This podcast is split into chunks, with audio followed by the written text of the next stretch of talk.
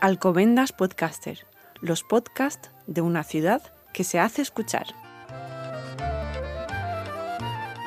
Alcobendas Podcaster, los podcasts de una ciudad entre palabras y música. Bienvenidos a Alcobendas Podcaster, el espacio gratuito y libre de conocimiento colaborativo a través del podcast de y para los ciudadanos y ciudadanas de Alcobendas, que aloja sus contenidos en la web municipal, donde se puede acceder a todos los podcasts realizados por la comunidad local de podcasters.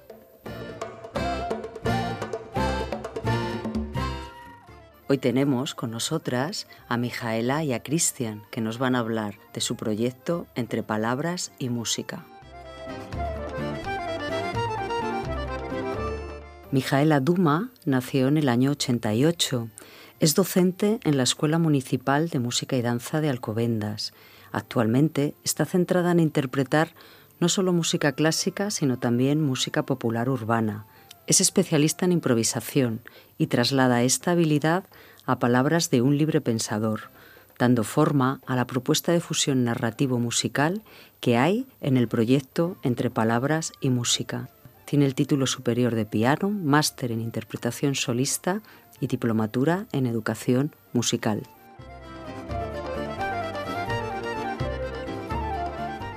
Cristian Terán nació en 1988. Es titulado en Educación Social, Hill Coach y ha ejercido como docente durante más de una década.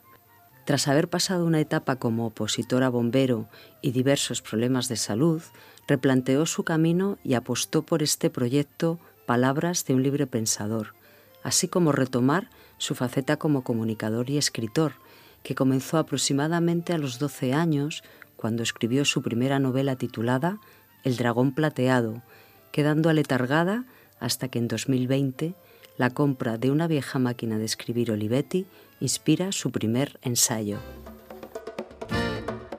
Muchísimas gracias por invitarnos. Estamos contentos de poder estar aquí hoy con vosotras. Muy contento también de poder estar con vosotras y esperamos pasar un buen rato. Mijaela, Cristian, ¿qué es Entre Palabras y Música? Entre Palabras y Música es una propuesta artística. No es un proyecto que se defina como un elemento tangible, sino que es una fusión narrativa musical. Cuando Mijaela y yo empezamos a conocernos, empezamos a hablar de la posibilidad de fusionar narrativa, que es lo que me gusta a mí, con música, que es lo que hace ella. Y entonces, bueno, esos sueños iniciales fueron cogiendo forma con el paso del tiempo y al final, pues el resultado es el proyecto que estamos ahora mismo, ¿no? En el que yo narro y Mijaela lo que hace es tratar de fusionar la música con la narración.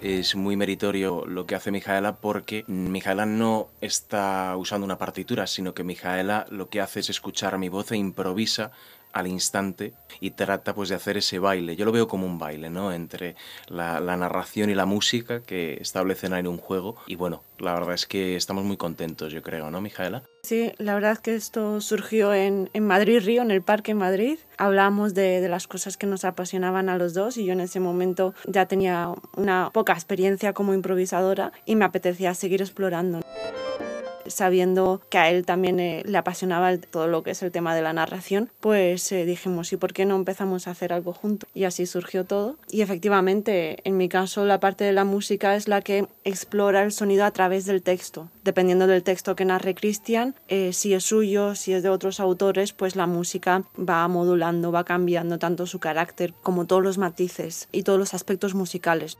Pero es verdad que la música va personalizada a cada texto.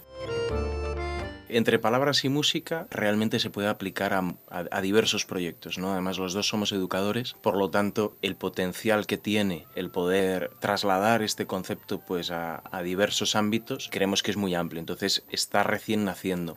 Ahora mismo donde se está reflejando es en el proyecto Palabras de un libre pensador Surge precisamente el día que hago la compra de la Olivetti, que lo mencionaste en la introducción, ¿no? Sí. Yo compro una máquina de escribir antigua, muy bonita, y entonces cuando llego con ella a, a casa me pongo a escribir. De hecho quería escribir acerca de la obsolescencia programada, porque soy firme detractor de ella, y entonces empecé a escribir y salió otra cosa completamente distinta. Eh, salió eh, mi primer ensayo que se llama Del simple hecho de vivir.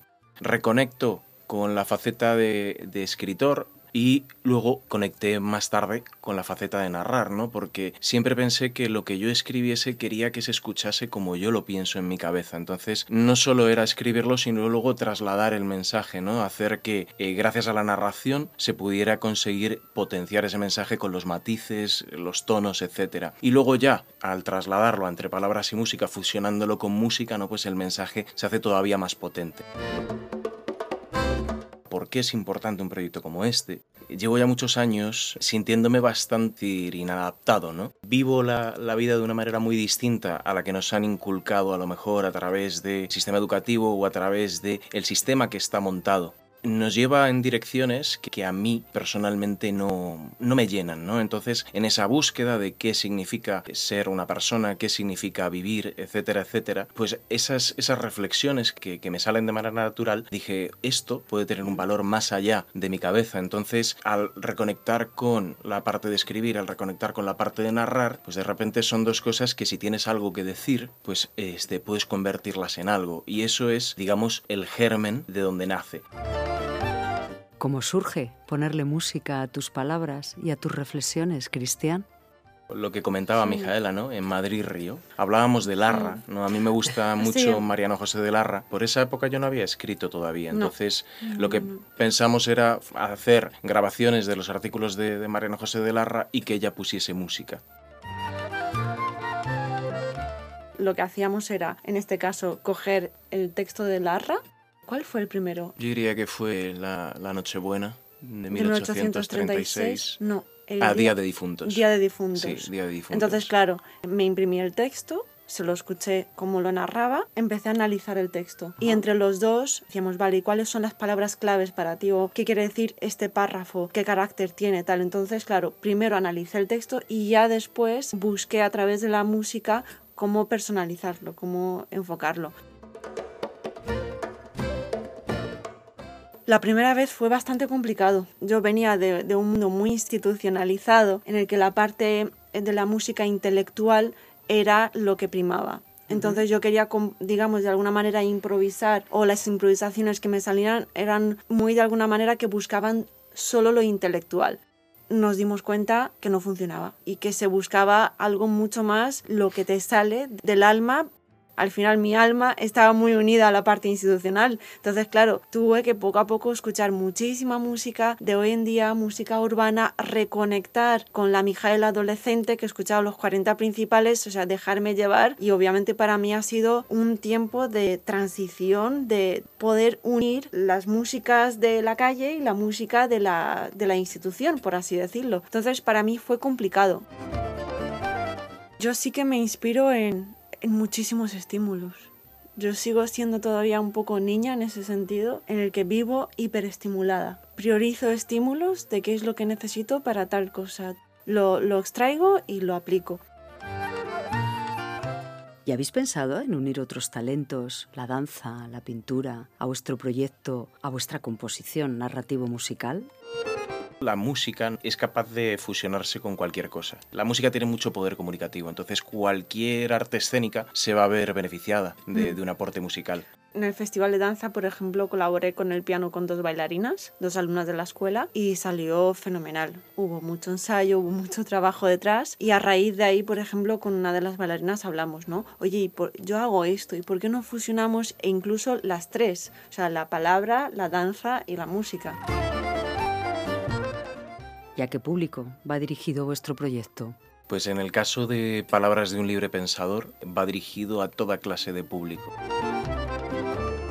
A mí me gusta definir Palabras de un libre pensador como un rincón dedicado al pensamiento, a la reflexión y a la difusión cultural. Y el objetivo primario que tiene el proyecto es aportar valor a la sociedad, estimulando su desarrollo a través del pensamiento y la reflexión. Y para eso se sirve de la cultura.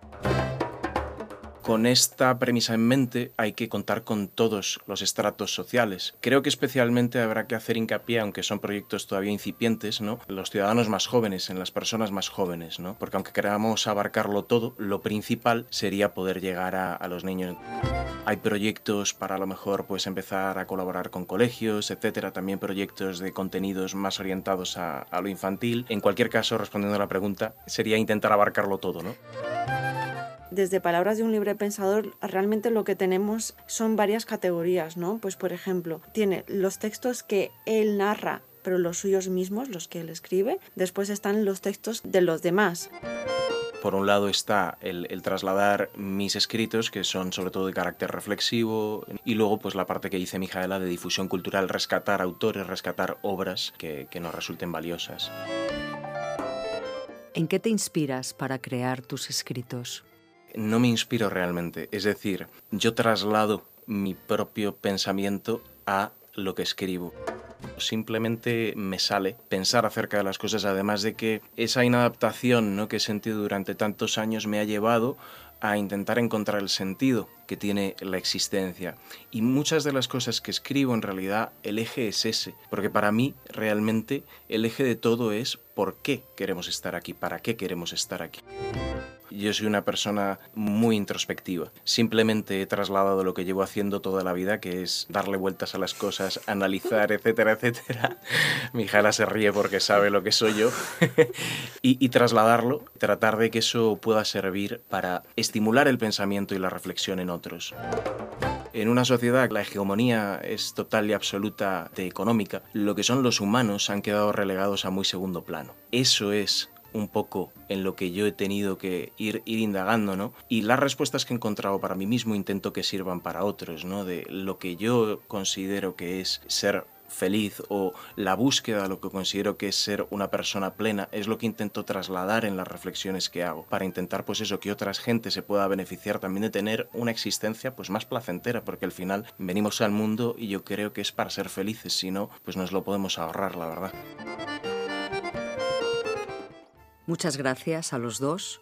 Vamos a escuchar a continuación una muestra de esta propuesta artística llamada Entre Palabras y Música, que fusiona la pasión musical de Mijaela con la pasión narrativa y comunicadora de Cristian. Ira. Tengo la sensación de que, mire a donde mire, encuentro crispación, resentimiento, reproche y confrontación gente dividida y, lo que es peor, gente enfrentada, semejantes lanzando ataques los unos contra los otros, alzando voces de odio y de censura del pensamiento ajeno. Y yo me pregunto, ¿dónde han quedado el diálogo, el debate y la pluralidad de opinión? ¿Acaso los perdimos en nuestro apresurado intento por superar la crisis global que nos ha tocado vivir? Democracia.